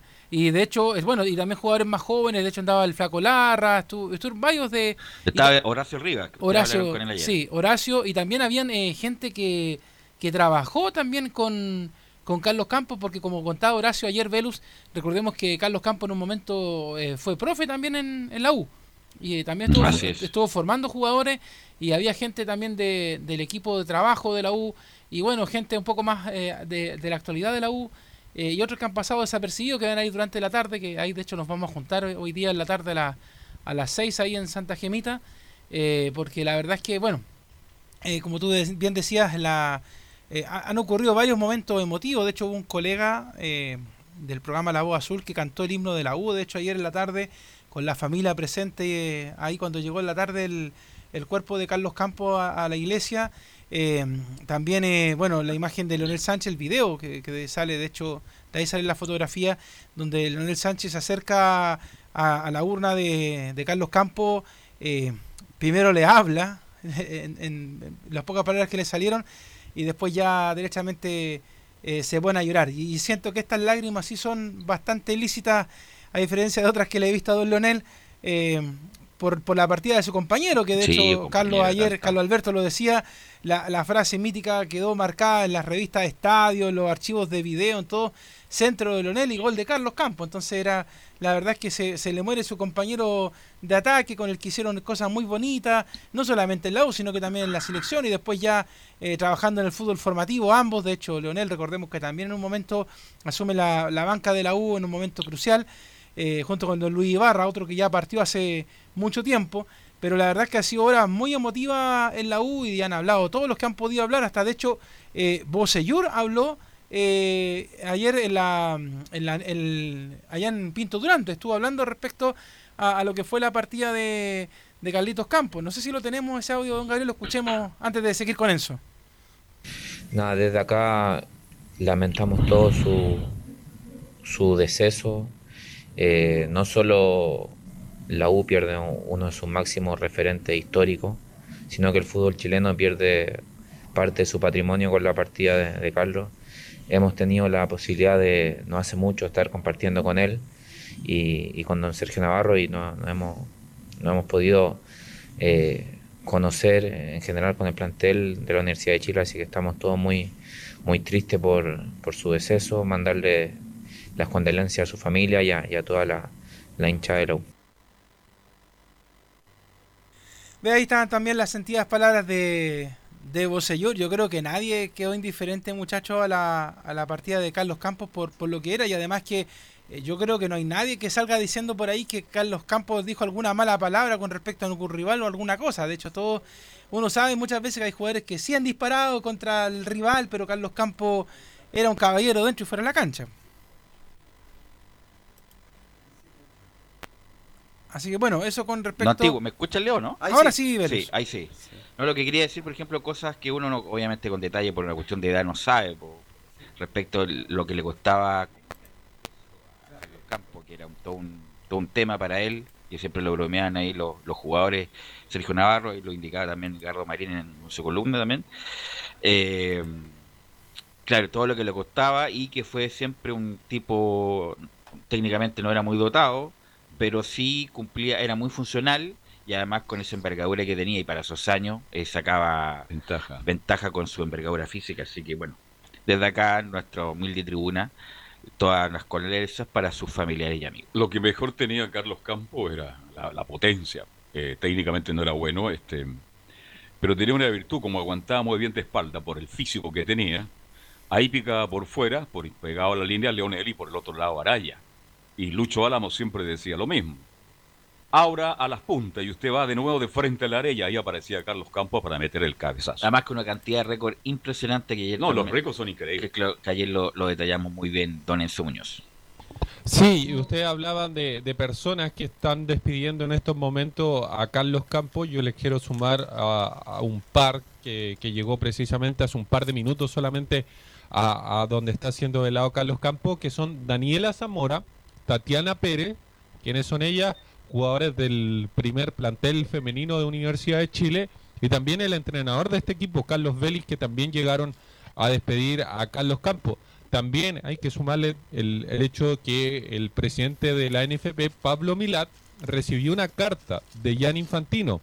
Jan Infantino, presidente de la FIFA, que dice lo siguiente. Con gran tristeza eh, supe del deceso del exjugador internacional y leyenda del Club Universidad de Chile, Carlos Campos. No hay palabras para curar el dolor que genera la partida de un miembro de nuestra comunidad de fútbol. Fueron parte de, la, de las palabras que dio Jan Infantino, presidente de la FIFA, en, en recuerdo de, de Carlos Campos también. Bueno. Así es. ¿Qué, qué nos puede decir del plantel del primer equipo que juega este domingo un partido importantísimo con Wanderers, Enzo? Sí, un partido bastante importante que lo primero hay que señalar que no va a tener a Dudamel, que recordemos que el entrenador venezolano cuando llegó a nuestro país eh, le detectaron COVID positivo, así que no va a estar dirigiendo el primer partido de, de Universidad de Chile, que por lo demás ya tiene también fechas para los próximos partidos. A ver. El día miércoles 18 a las 19.15 se va a enfrentar a Calera, eh, precisamente en la ciudad del cemento, y posteriormente el domingo 22 se va a enfrentar a Everton a las 19.15 en el Estadio Sausalito de Viña del Mar. Esos son los próximos duelos de Universidad de Chile. Sobre este duelo, como lo decíamos, ya por lo menos uno llega a dilucidar una defensa de, Universidad de Chile, porque recordemos que, que va a ser Marcelo Jara, eh, el entrenador de Universidad de Chile, eh, entrenador interino, mientras que se ve la situación de, de Rafael Dudamel, que está dando instrucciones eh, vía telemática, específicamente por la plataforma de Zoom. ¿Quiénes sería la defensa de Universidad de Chile? Sería con Matías Rodríguez, les voy a dar solamente la defensa porque no hay mayores dilucidas, eh, eh, no hay mayores, no hay mayor dilucidez del- de, lo que puede hacer el equipo completo. Les decía, Matías Rodríguez en la defensa por el sector de la derecha, volviendo a su posición a- habitual. Recordemos que eh, Hernán Caputo terminó ocupando a Augusto A Barrios por Barrios, esa zona. mm. Osvaldo González con Luis Casanova, la misma defensa que tenía mm, Hernán Caputo, y por el sector de la izquierda no está eh, Jan Poseyur, que era el titular, no está el suplente, que podría ser Luis del Pino Mago, va a estar Diego Carrasco, que recordemos vuelve de, de la expulsión que sufrió ante Iquique. ¿Qué te parece la defensa, Giovanni? No está Giovanni por ahí. Lo pillé, lo pillé cocinando parece. Bueno, pero es lo que tiene, es lo que tiene la U. un huevo frito, claro, ¿no? es lo que tiene la U. eh, lo comentamos con la ausencia de Luis del Pino Mago y con Bosellur no queda otra que juegue Carrasco. No hay otra alternativa. Y, Pero, pero y- lo, lo hace lo hace bien Carrasco, de hecho, el, dentro de los que ha podido hacer, mientras no vaya a cometer infracción como la última vez que le pusieron roja, de hecho, eh, todo bien, yo creo que, Lo que pasa es que lo- es lo que hay. El oficio de lateral es distinto. Carrasco cuando llega a la mitad, como que encuentra un hoyo negro así y se cae. Porque obviamente Claro, de la yo, mitad para yo atrás creo que en esta pasada, Velus, eh, no van a dejar que suba eh, Diego Carrasco. Mucho. ¿eh? Yo creo que solamente van a soltar a Matías Rodríguez para que juegue un po- Aunque tampoco me gusta la idea de que haya vuelto a la línea defensiva, ¿eh? porque a mí me, me gustaba lo que estaba haciendo Augusto por ahí. A lo mejor no es de la misma calidad que tiene Matías Rodríguez, pero sí me gusta que Matías Rodríguez esté mucho más suelto, jugando hacia arriba y pudiendo habilitar. eh, pensando que a lo mejor Enzo no lo ha contado en la otra parte, pero saber si eh, Walter Montillo estaría disponible ya para el partido de esta segunda rueda. Sí, está disponible Walter Montillo. Ya se recuperó Ahora, de su lesión. Jenso no tiene un principio, un síntoma de mediocampo de, de Dudamel. De Dudamel, derechamente. Claro, porque independiente que esté Marcelo Jara, pero Sí, obviamente con, órdenes. con las indicaciones Oye, el ayudante va a ser Esteban Valencia de dejar, ¿ah? El ayudante de, para ese partido con Wander. Bueno, que eh, Valencia estuvo en el primer equipo Sí, de la él va a ser el ayudante. Eh, ¿No hay un di- indicio de ese mediocampo? Eh, es- vendría siendo derechamente especular y uno podría seguirlo. Especule, la, si la línea de, de Hernán Caputo me parece que es con Camilo Moya. eh, por ahí podría estar Gonzalo Espinosa y podríamos ver Termontillo y a, al jugador. ¿A Jimmy? ¿Cortés? Yo creo que No, lo Cortés más no. probable es que, que vaya con Lenis. Ojo ahí. No, pero Lenis, Lenis. Lenis Usted me- que usted- entrenado dos, ha tenido dos entrenamientos, cree que va a jugar el domingo. usted me, usted me pregunta derechamente por, por lo que yo pienso que va a ser el equipo de, de Dudamel o, o lo que va a parar este fin de semana. Eh, Sí, pues este fin de semana, pues, este fin Ah, de semana. claro. Eh, no, lo, lo más probable es que no, no haga debutar dire- directamente a Lenis, lo más probable es que lo deje para un segundo tiempo. Y Lenis no tuvo problemas de COVID, está negativo. Al menos la información es que no, no, no tiene COVID ni ninguno de los que estuvo compartiendo con Dudamel. Ya.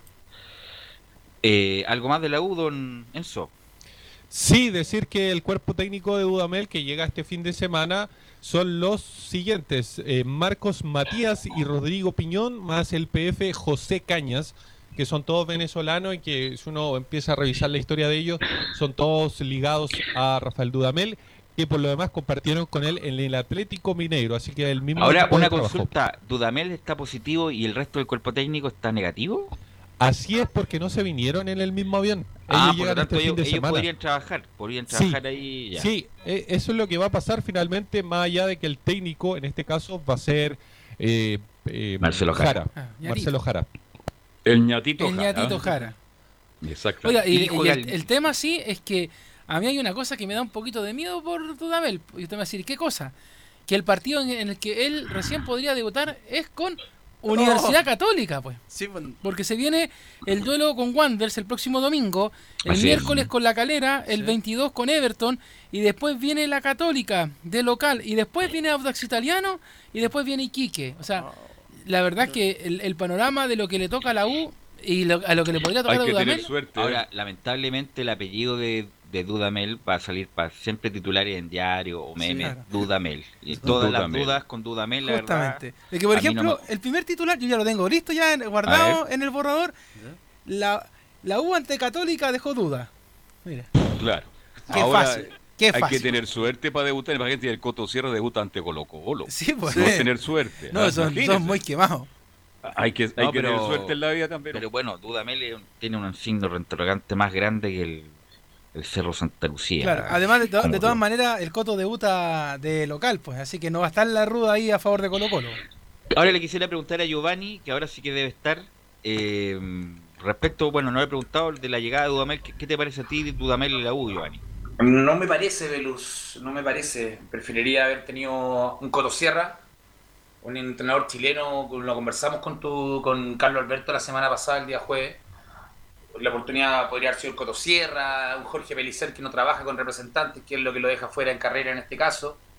Porque la U está haciendo una, una apuesta acá, y la U no está para apuesta. Yo creo que las apuestas ya pasaron, ya no están. Uno escucha Goldberg, estamos apostando a futuro, estamos apostando. La U quiere ahora, ya. No quiere tener a Católica quiere luchar palmo a palmo por el torneo, para poder llegar a Copas Internacionales, poder volver a dar que hablar, es lo que tiene que apuntar la Universidad de Chile y no apostar. Vamos a ver cómo anda Dudamel, porque Dudamel en verdad es una incertidumbre, como tú dices, tiene más signo de interrogación que el Cerro Santa Lucía, yo creo que tiene más signo de interrogación de, que la Asamblea Constituyente que viene. Así es. Peor. La verdad no, Entonces, me gustaría una apuesta, saber... no me gustaría, me gustaría ver un Sí. entrenador calado, Velus, para terminarlo, un entrenador con nombre, que ojalá hubiera sido chileno, que conozca el medio perfecto, y que también, conociendo el medio perfecto, no sabe hasta la, disculpa entre comillas, hasta la gente mala leche que existe en el fútbol. Claro. Y eso es bueno saberlo, es muy bueno. Entonces, creo que esperemos que le vaya bien. Creo que es una apuesta demasiado arriesgada para lo que eligió Universidad de Chile, con lo que es Universidad de Chile, porque la conozco de adentro. Sé lo que es, sé lo que, lo, lo que, lo que genera la gente, sé lo que, lo que es a nivel nacional también. Entonces, creo que la apuesta es muy fuerte y esperemos que, esperemos que nos tape la boca. Esperemos Mire, que como ahora se están, bueno, sea se- distinto. Se, están desclasificando los archivos secretos de la CIA, del FBI, respecto de lo que pasó en Chile en los años 70, 73, de lo de Nixon, que era, era, era materia conocida. Me gustaría en algún momento saber la caja negra de la. ¿Qué, ¿Cuáles fueron los factores, las causas que motivaron a Goldberg, Vargas y todo el directorio a elegir a, a Dudamel? La verdad, ojalá se sepa en algún momento. Velus, Bueno, yo creo que sí. no hay que darle tanta vuelta al asunto. Si aquí el, el tema tiene nombre y apellido, Giovanni te lo dijo el otro día, ahora yo mismo lo digo porque no lo había comentado, pero se llama Fernando Felicevich. Esos son los motivos Bueno. por los cuales llega Rafael Dudamel a la U. Usted a lo mejor no me va a creer, es. pero como dijo por ahí eh, un ídolo de Laurencio Valderrama, Marcelo Bielsa, el tiempo me dará la razón. El tiempo le da la razón. Bueno, ¿algo más, Enzo? Eso nomás con, con Universidad de Chile, que como ya te señalaba, tiene fechas eh, inmediatamente, la- la- las siguientes al partido con Santiago Wander, que va a ser el miércoles 18 y el domingo 22.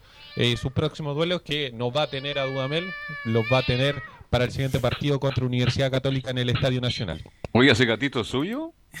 No, no es mío. No, No, le- Leo, Leo me preguntaba si era mío, pero no- la Rusia está al lado mío sin ser ella, así que... La hay- Rusia hay del un gato, por si ahí. acaso, ¿ah? Sí. La Rusia del gato. La Rusia no, del gato, no, sí, no, sí, claro, sí, sí. no lo vaya, no lo vaya. La Rusia no está al aire. No no no es la otra Rusia no está ahí todavía. No, llegado. No, va a llegar más tarde, llega más tarde. Ok. Bueno, vamos con Colo Colo. Nicolás, Gat- con Nicolás Gatica y el peluca en la, la figura Falcón de Colo Colo, Nicolás Gatica. Sí, exactamente. eh, pero vamos a partir cortito con el rival de, de Colo Colo. Vamos a hacer un poco la, la de Palestino, que bueno, hay que decir que ya presentó a José Luis Sierra y le dio la bienvenida. Más bien dice lo siguiente: el Coto y su staff técnico tuvieron su primera práctica oficial junto al plantel del Tino, preparando el partido este sábado. Eso fue ayer en la tarde. Y aquí está el cuerpo técnico de, de José Luis Sierra dice, el Coto y su staff técnico compuesto por Marcelo Peña, Pedro Reyes, Nelson Mora, Eduardo Sargado y Marcelo Canesa firmaron su vínculo profesional por toda la temporada 2021. Así que ahí está oficialmente ya el Coto Sierra y su cuerpo técnico como entrenador de Palestino y que van a debutar justamente el día sábado 11 de la mañana frente a Colo Colo. Bienvenido el Coto Sierra. ¿Cuántos años que está? ¿Cuatro año. años? Que está fuera del fútbol Ah, chileno. Claro, fuera del fútbol chileno, pero estuvo un año sin trabajar. Después que llegó de. Dar había un técnico sí calificado que se fue mal de Colo Colo a pesar de ser campeón y que estuvo muy cerca de dirigir la U Nicolás Gatica. Carlos, tres años y medio de, de fuera del fútbol chileno. Desde que fue, desde que salió de Colo Colo. Bien, que tengan suerte porque está Sargado, está Canesa. Aquí Pedro les tenemos. Y Pedro Reyes, imagínense. Buen cuerpo técnico tiene el Coto. Bueno, Sí. es, es que he estado siempre con el Coto. Sí. Bueno, como decía también eh, Enzo Muñoz con la- el calendario de Colo Colo, tenemos, de la U tenemos el calendario de Colo Colo que los próximos tres partidos, bueno, el sábado 14 a las 11 de la mañana, el mencionado partido que visita Palestino en la Cisterna, después va a jugar el jueves 19 frente a Audax Italiano en el Monumental 19-15 horas.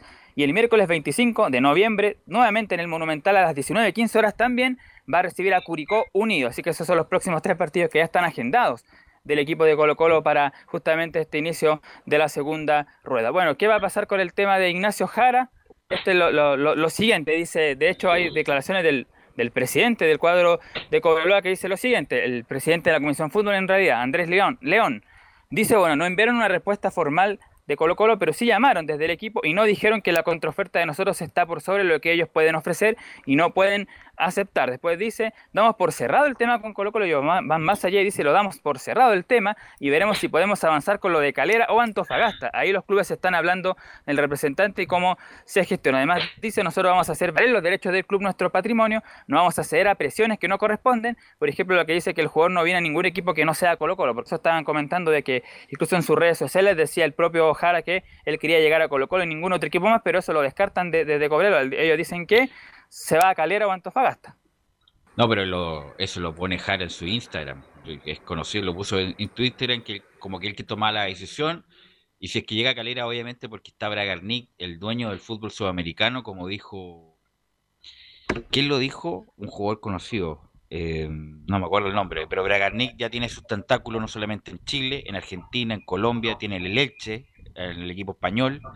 eh, así que Jara lo único que quiere es jugar en Colo Colo, pero capaz que no pueda jugar justamente por los tentáculos de Bragarnik. Pero Elu es un buen trampolín también si se va a Calera con lo que tú acabas de decir. Pero te estoy, pero el jugador no quiere irse a Calera, Giovanni. Quiere jugar en Colo Colo. Quiere jugar en Colo Colo. Quiere ir al mall con los de Colo Colo. Quiere jugar a Colo Colo, por lo que significa Colo Colo. Sí, está bien, respetable. y, y- y justamente por los tentáculos de redes que tiene Bragarnik, tiene un pa- una posibilidad de ir a Calera eh, Ignacio Jara. Así que ahí está entonces el tema de Colo Colo. Por ahora no, no ha sonado otro posible refuerzo que podría llegar al equipo de Colo Colo. Se dice que hay dos, pero que están ahora eh, reservados, que la dirigencia de Colo Colo quiere trabajar de esta manera ya ahora porque claro, hay jugadores que han dicho públicamente o que Colo Colo va a ir por ello o que va por ello y finalmente se va a otros equipos, por ejemplo Fuente de la Católica y otros más. Entonces claro, ahora están diciendo que van a negociar pero no van a dar nombres, pero hay dos por lo menos que están sonando que podrían ya llegar al equipo Albo, más allá de lo que con Ignacio Jaron, que claro, según, si bien es cierto el presidente Corral dice que está cerrado este tema, igual se dice que dieron plazo hasta mañana viernes para cerrar el tema definitivo y decir si Jara va a Colo Colo, si llega al equipo de Unión La Calera. Con miras al partido del día sábado, bueno, el equipo de Colo Colo ayer jugó un amistoso frente a la Sub-20 de Chile, ganó 3 a 1, algo que no se da porque los amistosos, incluso Colo Colo estaba perdiendo, y eso lo comentaban mucho, pero por lo menos, claro, le ganó a Antofagasta el día miércoles, el martes el partido, ayer te ganó también a la Sub-20, por lo tanto ella tiene algunos ha, su- ha sumado un poco el equipo de Colo Colo y en eso está, pues preparando el duelo del día sábado a las 11 de la mañana frente a, a Palestino por ahora, ningún tipo de formación porque claro, mañana tendrá que ver recién Quinteros con qué jugadores cuenta, tanto física como futbolísticamente para visitar a Palestino en la cisterna el día sábado. Bien. Yo creo que de el los lesionados no hay yo creo que el equipo ya lo tiene ya, pues, Nicolás. Es cosa de ver si están bien físicamente, pero lo- debe tener la cabeza ya Quintero el equipo con- el que va a jugar contra Palestino. Bueno, Brian Bueno. Bejar, por ejemplo, se desgarró, el jugador ex palestino justamente, y él ya está descartado para el fin de semana, lo mismo que, bueno, Matías Cerrato, Blandi, prácticamente tampoco va a llegar Pablo Mouche, tampoco va a estar para ese partido, son algunas de las bajas que ya tiene Colo Colo conocida, además, por supuesto, de lo ya, que ya todo el mundo sabe, de Saldive y también de Marcos Volados. ¿A qué hora el partido el fin de semana de Colo Colo? 11 de la mañana. 11 de la mañana. Ah, ya. es. No hace tanto calor. Bueno, igual hace calor, la verdad, Sí, pero, eso. Sí. pero no tanto como a las 4. De hecho, los, ¿Dónde- chiqui- los chiquillos de la caseta ¿En la se derriten. Ah, sí. Claro, y ese que no, no tienen aire acondicionado. Bueno, Sí. antes de irnos, eh, le quisiera preguntar los dos partidos que se juegan hoy en la eliminatoria y comienzo con Camilo. Eh, Bolivia, Ecuador, Argentina, Paraguay. Camilo, tu pronóstico. Yo creo que Ecuador le gana a Bolivia. Y un Argentina-Paraguay, triunfo Argentina también. Leonardo. Eh, a ver. Hoy día, a ver, yo creo que Ecuador es el que da la primera patriada y el otro es Argentina. Más allá de, de cualquier cosa, yo creo que Argentina sí le, le puede hacer un buen partido a Paraguay. Y ese yo creo que es el partido de, de esta jornada. ¿eh? Giovanni. Voy por el empate de Ecuador y en Bolivia y Argentina gana. Argentina gana, Argentina tiene un- una marcha de más cuando, cuando aprieta el acelerador, así que creo que debería ganar. Sí, aunque está bien mejorado Paraguay con Berizzo, pero Argentina es favorito. Tiene esa delantera que el que salga Sí. entre uno mejor, entonces Pero esto es tienen apretar. Es fútbol, no, sí, es fútbol, es lógico. Por eso Claro. Católica debería a Curicó. Claro. Entonces, Pero cuando uno ve el partido, por Dios que jugó bien Curicó. ¿Y Bolivia con México? Con Ecuador. Con Ecuador. con Ecuador yo ¿En La voy Paz? por el empate. el- por el En La empate Paz. en La Paz. Bolivia le gana a Ecuador en la altura de La Paz. Sería una maravilla, no. Carlos, sería Sí, una maravilla. Sí, Argentina gana hoy día y Bolivia con Ecuador. Voy con Gustavo Alfaro. Gana Ecuador hoy día, Sí, que saben de, de altura también. Sí. Bueno, muchachos, muy amable, muy agradecido. Gracias, Gabriel. Y nos encontramos mañana en otra edición de Estadio Portales. Fueron 90 minutos con toda la información deportiva. Vivimos el deporte con la pasión de los que saben. Estadio en Portales fue una presentación de Almada Comercial y Compañía Limitada. Expertos en termolaminados decorativos de alta presión.